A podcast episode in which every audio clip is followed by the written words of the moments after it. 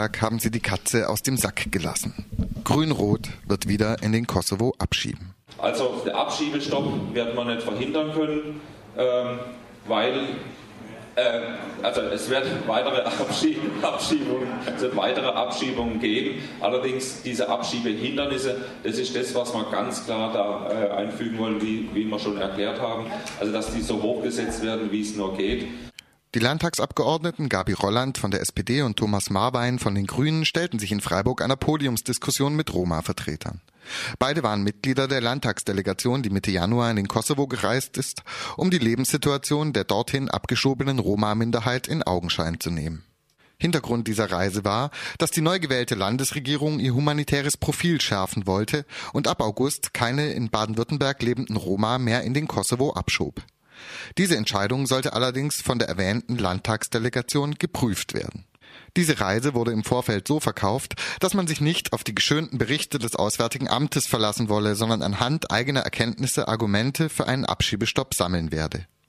So meinte der integrationspolitische Sprecher der Grünen, Daniel Lede-Abal, in einem RDL-Interview im Oktober. Ähm, haben wir da eigentlich auch aufgrund der Hinweise, die wir erhalten haben, äh, schon die Erwartung, dass wir nachher eine wirklich wasserdichte Grundlage haben, um die Aus, äh, Abschiebungen tatsächlich aussetzen mhm. zu können.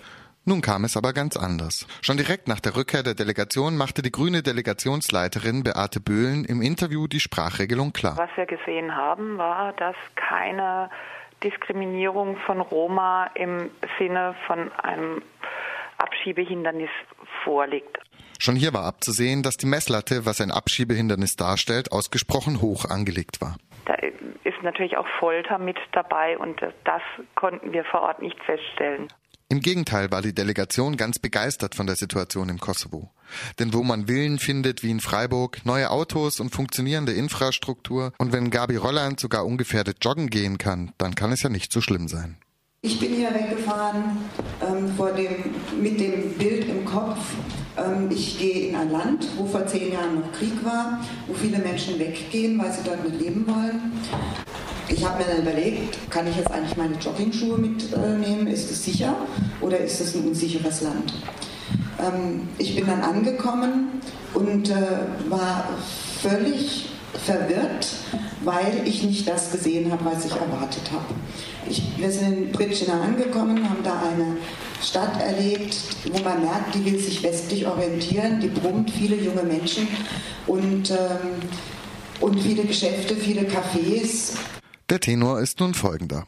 Wir hätten ja allzu gerne Argumente für einen Abschiebestopp gefunden, aber es gab einfach keine. Allzu genau gesucht wurde allerdings nicht. Nicht nur ist das geplante Treffen mit der Roma-Gruppe Alle bleiben ins Wasser gefallen, auch die Hauptbetroffenen kamen nicht zu Wort. Wir haben zum Teil ein bisschen mit ähm, abgeschobenen Kindern Kontakt haben können, aber das war da sehr schwierig. Ähm, die sind dann um uns rumgerannt und so, aber das war nicht in einer, in einer, äh, in einer Atmosphäre möglich, wo man wirklich hätte mit denen reden können. Das war nicht der Fall, das ist schon richtig. Und bei den Gesprächen mit Verena Knaus, die für UNICEF im Kosovo arbeitet, wurde offensichtlich nicht so recht hingehört. Im Gegensatz zur Landtagsdelegation hat sie nämlich ausführlich mit Betroffenen gesprochen und weiß, dass drei von den vier Roma-Kindern, die aus Deutschland rückgeführt wurden, im Kosovo nicht auf die Schule gehen können, da Rektoren die Einschulung verhindern und die von der kosovarischen Regierung versprochenen Sprachprogramme schlicht nicht existieren. Ein anderes Problem, das die Familien ganz stark betrifft, ist einfach äh, bittere Armut, die wir diese Familien haben. Ähm, kein Einkommen, haben kein Haus, haben keine, keinerlei Möglichkeiten, hier ein regelmäßiges Einkommen zu verdienen und äh, landen letztendlich in einem Leben, das von bitterer Armut gezeichnet ist.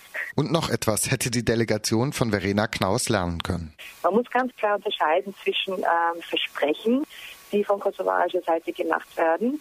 Und da wird natürlich auf einer rhetorischen Ebene immer wieder betont, natürlich, es ist ein Anliegen, es ist wichtig, wir kommen unserer Pflicht nach. Aber natürlich dann die Realität ist doch eine ganz andere.